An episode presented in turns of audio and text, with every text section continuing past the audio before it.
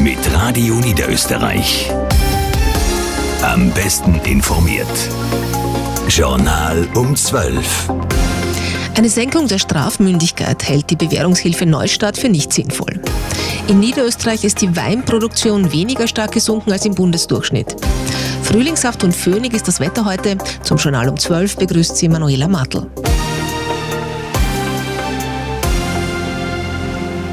Bundeskanzler Karl Nehammer von der ÖVP regt in der Kronenzeitung eine Senkung der Strafmündigkeit an.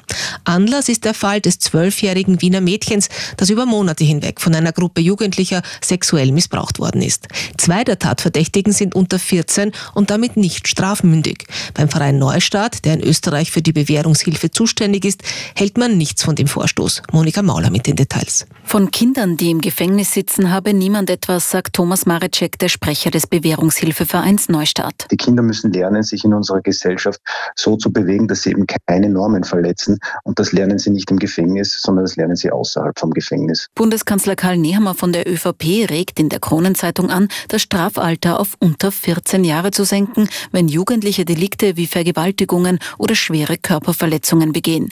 Bei Neustart hält man das nicht für den richtigen Weg, sagt Marecek. Auch die meisten Jugendrichter und Jugendrichterinnen, mit denen ich gesprochen habe, sehen das so. Denn das Strafverfahren ist ja ein sehr formales Verfahren und da kann keine intensive Auseinandersetzung mit den Hintergründen und mit den Lebenssituationen der Kinder stattfinden, aber genau das wäre wichtig. Um mit Kindern an den Ursachen ihrer Delikte arbeiten zu können, braucht es ausreichend Ressourcen für die Kinder- und Jugendhilfe. Gleich zwei neue parlamentarische Untersuchungsausschüsse beginnen im März mit den Befragungen. Den Anfang macht kommende Woche jener von SPÖ und FPÖ eingesetzte zur Covid-Finanzierungsagentur COFAG. Eine Woche darauf beginnt der von der Volkspartei alleine getragene Ausschuss zum rot-blauen Machtmissbrauch. ÖVP-Verfassungsministerin Caroline Edstadler bezeichnet Urausschüsse als eines der wichtigsten Kontrollinstrumente des Parlaments. Sie sagt in der ORF-Pressestunde, Das Parlament, das sind die gewählten Volksvertreter. Das ist sozusagen die Repräsentanz des Volkes und die haben auch das Recht, hier aufzuklären. Aber man sollte es nicht verwechseln mit einem Strafverfahren. Man sollte es nicht verwechseln mit einem eben Tribunal oder einem öffentlichen Pranger. Und das war das was wir in den letzten Jahren aber erlebt haben, wo dann, an, äh, wo dann Abgeordnete Anzeigen auch schreiben und nur versuchen, irgendwelche Widersprüche äh, zu bringen und auch strafrechtliche Verfolgung. Das war in früheren Jahren nicht so. Das hat sich natürlich verschärft vom vom Ton und ich glaube, im Sinne des Vertrauens in die Politik sollten wir wieder zu dem zurückkommen, wofür es geschaffen worden ist, zur Aufklärung politischer Verantwortlichkeit. So Ministerin Ed Stadler. Im Vorfeld der EU-Wahl im Juni ist sie in allen Bundesländern mit einer Europakampagne unterwegs. Dabei will sie über die Vorteile der EU informieren und die Wahlbeteiligung erhöhen. 2,3 Millionen Hektoliter Wein sind im Vorjahr in Österreich erzeugt worden. Das klingt viel, liegt jedoch 7 Prozent unter dem Durchschnitt der letzten fünf Jahre.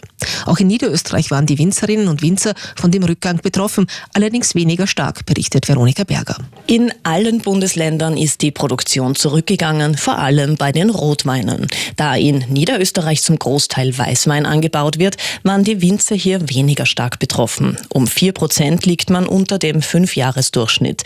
In Summe wurden 1,5 Millionen Hektoliter Wein erzeugt.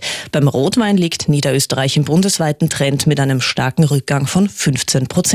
Das größte Minus in der Weinproduktion verzeichnete man in der Thermenregion. Im Bundesländervergleich wurde die Steiermark mit einem Minus von 17 Prozent am stärksten getroffen. Im Skiweltcup fahren die Damen derzeit ihren zweiten Super-G in Quidfjell.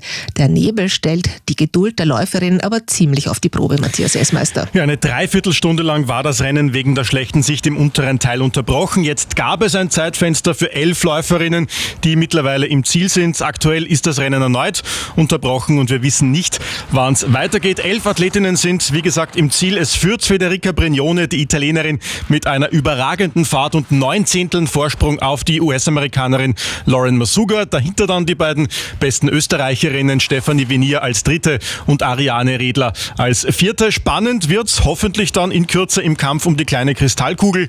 Lara Gut-Berami hat 25 Punkte Vorsprung auf Conny Hütter. Die Steirerin kann und will die Führung heute übernehmen. Wäre wichtig, denn nach diesem Super-G gibt's nur noch den beim Weltcup-Finale in Saalbach. Hütter muss mit der 13 vorlegen, mit 15 kommt dann Gut-Berami allerdings nur, wenn sich der Nebel wieder verzieht. Wir hoffen, dass es in Kürze weitergeht. Mit Radio Zum Radio Niederösterreich Wetter. Heute Nachmittag immer mehr Sonne, nur gelegentlich ein paar Wolken. Die Temperaturen, die steigen noch auf 12 bis 20 Grad. Morgen Montag, da bleibt es dann sehr mild. Immer wieder scheint die Sonne, nur in manchen Regionen bleibt es neblig. Die Temperaturen klettern auf 13 bis 18 Grad. In Salzburg da hat es jetzt 17 Grad und ist heiter. Wiener Neustadt und Eisenstadt 16 Grad wolkenlos. Wien 15 wolkenlos. Polsdorf 14 bewölkt. Linz und Graz 14 wolkenlos. Bregenz 14 bedeckt. Innsbruck 13 bedeckt. St. Pölten und Amstetten 12 wolkenlos. In Klagenfurt hat es 12 Grad und ist heiter und in Zwettl hat es 10 Grad und ist wolkenlos.